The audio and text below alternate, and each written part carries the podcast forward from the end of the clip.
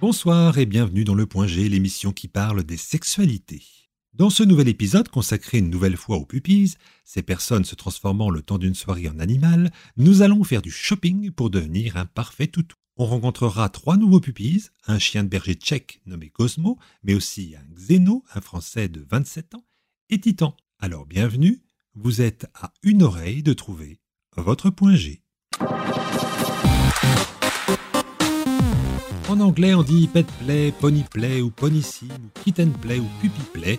Il s'agit de jeux de rôle où un homme ou une femme devient un animal ou un dresseur soigneur. Des pratiques qui se développent depuis une dizaine d'années. Est-ce juste un jeu? Est-ce sexuel? Comment s'équiper pour devenir un beau pupi? Eh bien, on en parle avec nos chroniqueurs et témoins du soir. Et on commence avec un peu de shopping avec Florian. Qu'est-ce que j'ai à vous proposer en premier? Il y a bien sûr la cagoule. Généralement en néoprène noir avec les bajoux de couleur à partir de 50 euros. Alors ensuite la cagoule il faut aussi choisir les couleurs. C'est-à-dire que chaque, chaque puppy a ses propres couleurs en fait en général. Il crée, il crée son costume de, de, A à Z donc avec, avec ses couleurs. Souvent noir et une autre couleur d'ailleurs. Euh, alors j'ai aussi en stock le collier et la laisse dans les environs des 30 euros. Ok. Il y a aussi la fameuse queue qui tient toute seule, car mise au bon endroit, comme ça c'est entre 15 et 50 euros. En sachant qu'il existe aussi une version ceinture, donc qui se met comme une ceinture, donc là effectivement c'est moins intrusif. Oui, je préfère. Alors, sur les queues, on a toutes les formes. Du, du moins pour la partie externe qui nous intéresse.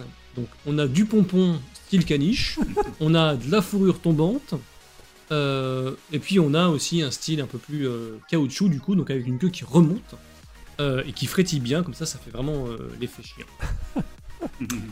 Alors pour les plus bavards, vous avez aussi le petit baillon qui va bien, à 20 euros. Il y a bien sûr la boule baillon, euh, qui est un classique, mais il y a aussi la version os, Ah. donc euh, que, le, que, le, que le puppy peut mordre directement. Donc ça, ça fait vraiment euh, un style absolument incroyable. Euh, alors après, attention avec la, la compatibilité quand même des cagoules qui recouvrent déjà la bouche. Alors en pratique, il y a aussi des gants qui sont en forme de pattes de chien. Alors ça peut être des gants avec les doigts libres, mais un renfort derrière pour être à quatre pattes sans douleur, surtout dehors. Euh, mais il y a aussi la moufle où on met le poing en permanence. Donc là, ça c'est dans les 30 euros, Oui, parce qu'un chien en général ça se tient Bah oui, voilà. moufle, on imite le chien, ça, on, on se tient sur les poings.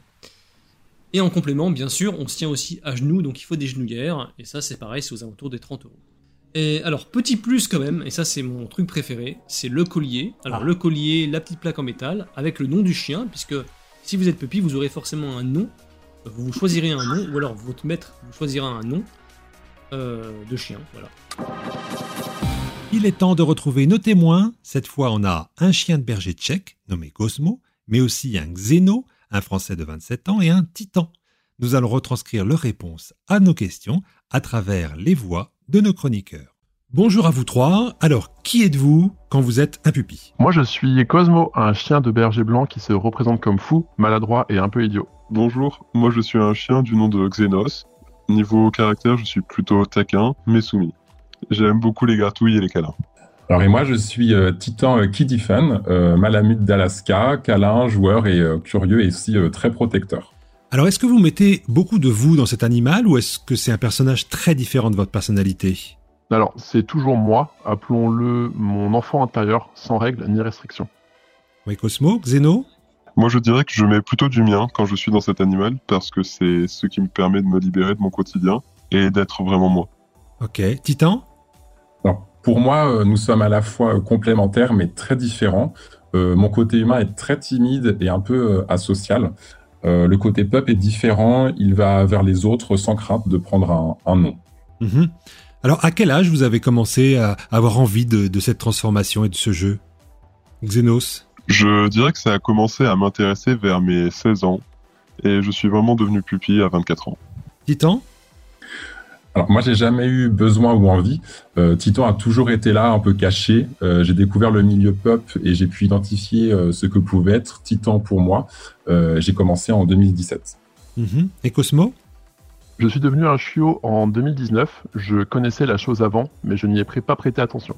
Ensuite, j'ai rencontré mes premiers amis chiots sur Reddit et sur Instagram, et boum, Cosmo est né. Ok, alors à quoi consiste vraiment vo- votre transformation physiquement?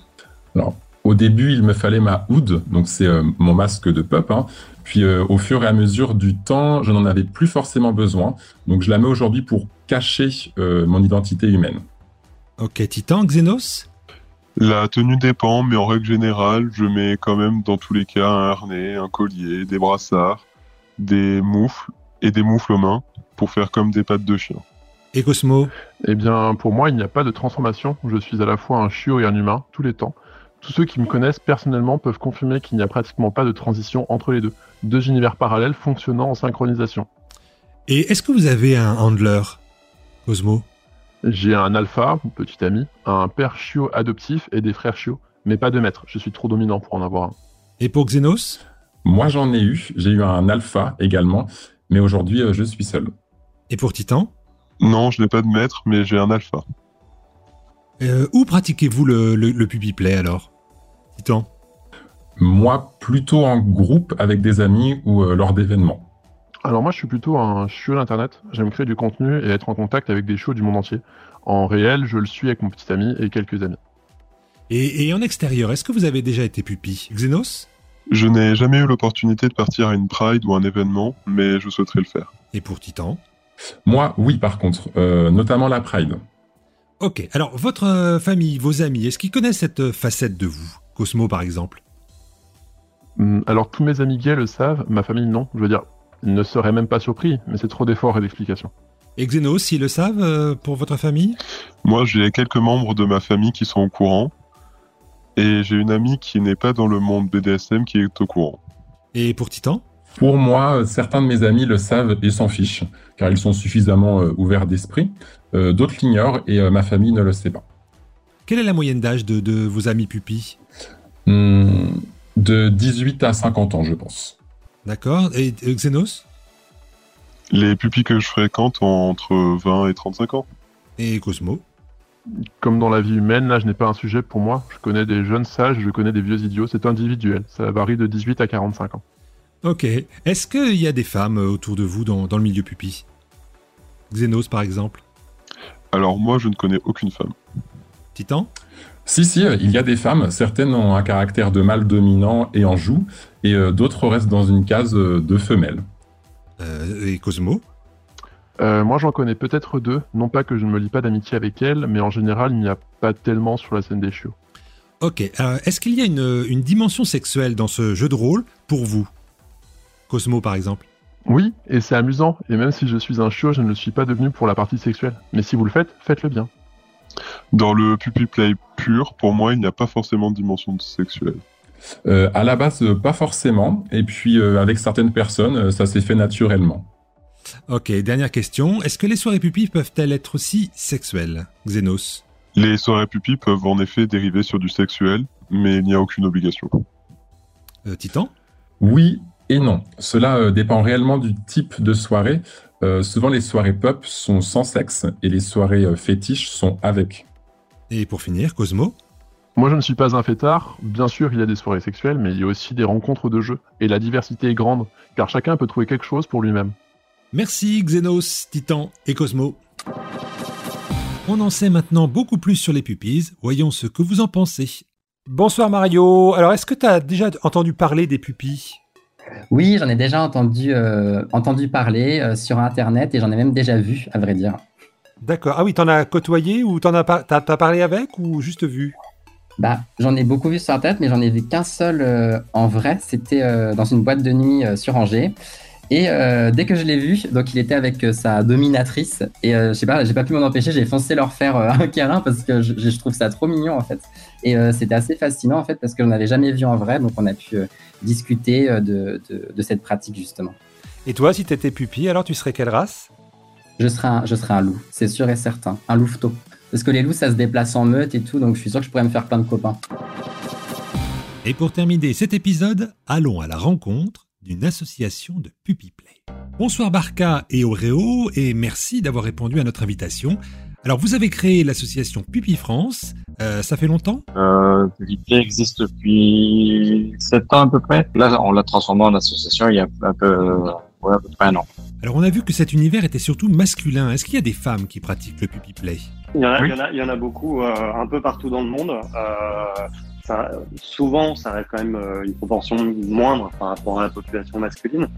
Mais euh, il y a quand même une, une population féminine qui, qui, pratique. Historiquement, en fait, c'est euh, c'est vrai que ça s'est quand même beaucoup appuyé sur la communauté gay et la communauté homme. On n'est pas du tout fermé à, à, aux femmes ni aux non-genrés. Et alors, c'est quoi le, la moyenne d'âge des pupilles? Au niveau de l'assaut, on commence à 18 ans et ça va jusqu'à 60, 70 ans. Enfin, le, si on prend une moyenne, je dirais peut-être 30, 30, 30, 35 ans.